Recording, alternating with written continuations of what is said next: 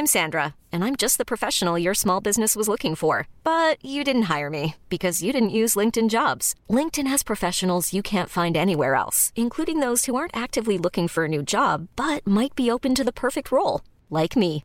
In a given month, over 70% of LinkedIn users don't visit other leading job sites. So if you're not looking on LinkedIn, you'll miss out on great candidates like Sandra. Start hiring professionals like a professional. Post your free job on linkedin.com/achieve today.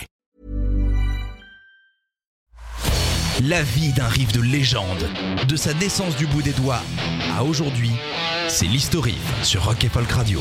Un riff, c'est comme une imprimante. En cas de bourrage trop important, euh, clairement, ça fonctionne beaucoup moins. Aujourd'hui, nous allons oublier que la vie, la joie, la couleur, le bonheur et les petits ponts de Neymar existent. Nous allons pénétrer dans un monde sombre, celui de Joy Division, avec la chanson Love Will Tear Us Apart.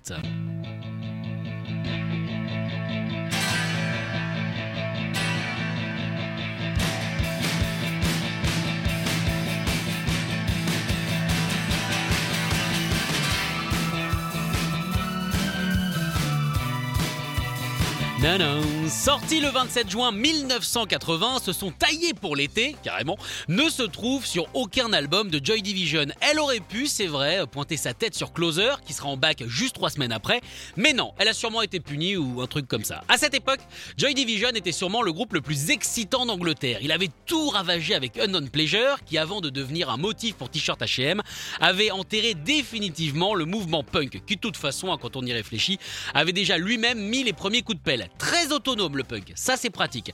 Juste après la sortie de l'album, Peter Hook laissait vaguer son esprit tout en jouant. Et soudainement, paf, le riff. Quand on lui demande d'où ça lui est venu, il répond que ça doit venir des quartiers glauques de Salford, la ville d'où il vient, la ville où il est né. Parce que oui, de temps en temps, un petit peu métaphysique, eh bien ça fait pas de mal. Sauf si c'était net, parce que là, clairement, on morfle.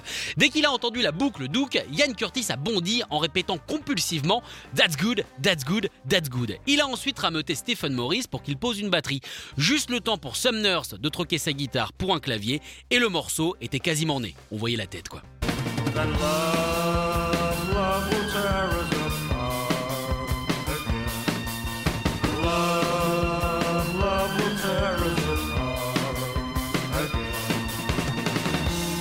Ce Love Will Tear Us Apart qu'on vient d'entendre est la toute première version à avoir été enregistrée, la première version qui existe, puisque le groupe n'avait pas pour habitude euh, de faire des démos dans tous les sens, tout vivait dans leur tête. Et donc cette version est de 1979, elle a été enregistrée pour les fameuses euh, John Peel Sessions sur la BBC. En janvier 1980, John Dee va se retrouver en studio pour réellement coucher la chanson. Enfin, il a quand même fallu que leur manager déploie 2000 arguments pour qu'ils acceptent de le faire. Ils trouvaient que la chanson était un peu trop euh, pop eux, quoi. Ils aimaient des sons sombres, brutaux et sales. Peter Hook explique que ça leur permettait de se cacher derrière les shadow play ou encore les transmissions. Alors que là, bah, euh, le cache-cache est fatalement beaucoup plus compliqué.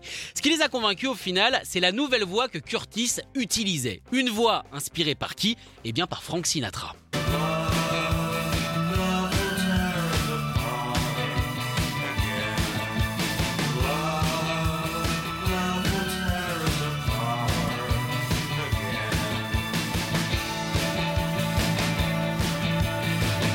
Ian Curtis avait reçu en cadeau de la part de Tony Wilson, le co-créateur de la Factory, des albums des yeux bleus les plus connus du monde, en espérant que Ian Curtis eh pourrait s'en inspirer. Tout le monde pensait que même si ça partait d'un bon sentiment, hein, parce qu'il est quand même euh, très sympa ce Tony, c'était mission plus qu'impossible. Genre, même Tom Cruise, il pouvait rien faire. Mais figurez-vous que Noël nous a prouvé quelque chose, c'est que les miracles existent. Le groupe a réussi à se trouver un nouveau son grâce à ça, une profondeur qu'un groupe de gamins ne devrait normalement pas atteindre. Pour le manager, chanson était un joyau. Joyau qui, selon lui, eh bien, se faisait un petit peu trop polir. Le morceau a été remixé énormément de fois. La première fois, c'était début 1980 dans le fameux P9 Studio.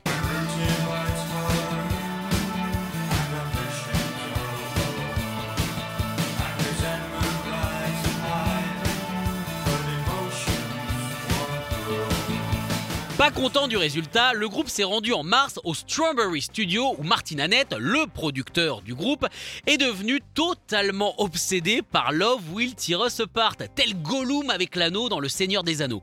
Euh, Peut-être en moins gris, mais en tout cas tout aussi agaçant. Stephen Morris se souvient d'avoir reçu un appel à 4h du matin qui lui disait Hé mec, tu dois revenir en studio super vite Mais pourquoi euh, Qu'est-ce qui se passe Il faut absolument refaire ta caisse claire Non, parce que clairement, à 10h du mat, ça aurait tout changé, c'est sûr. En tout cas, Maurice est allé et au final lui en a beaucoup voulu, euh, ce qui fait qu'il déteste entendre cette chanson, notamment à cause de cette fameuse caisse claire. Chose étonnante, Ian Curtis joue de la guitare sur Love Will Tear Us Apart. Lui ne voulait pas, mais apparemment tout le groupe l'a un petit peu obligé. Bon, après, il devait juste faire une seule note, à savoir un ré, mais quand même, c'est pas cool de le forcer.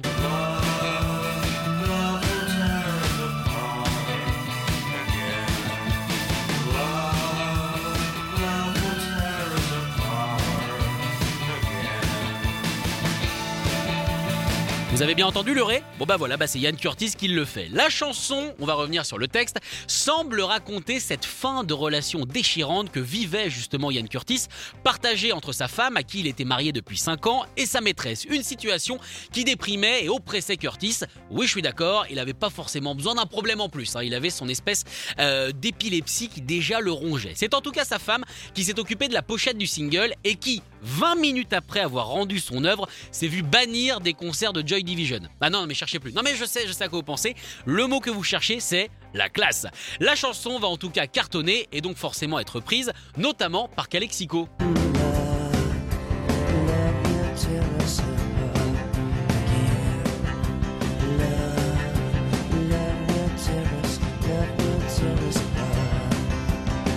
Si vous devez recevoir du monde et que la soirée s'annonce guindée, mais qu'en même temps vous voulez leur montrer que vous touchez votre bille en rockindé, on vous propose la version de Nouvelle Vague.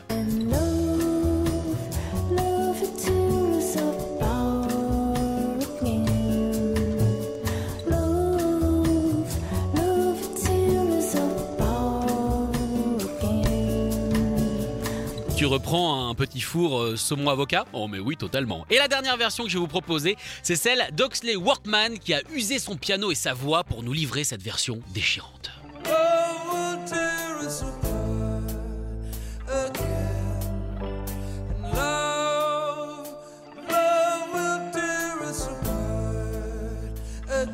Franchement, si j'avais un fauteuil qui se tournait, je pense que j'appuierais sur le bouton et que je le voudrais dans mon équipe. Retrouvez l'historif en podcast sur.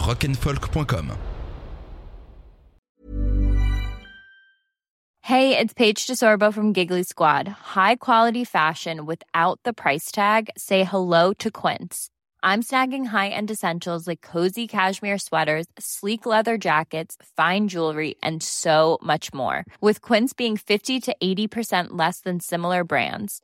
And they partner with factories that prioritize safe, ethical, and responsible manufacturing. I love that. Luxury quality within reach. Go to quince.com slash style to get free shipping and 365 day returns on your next order.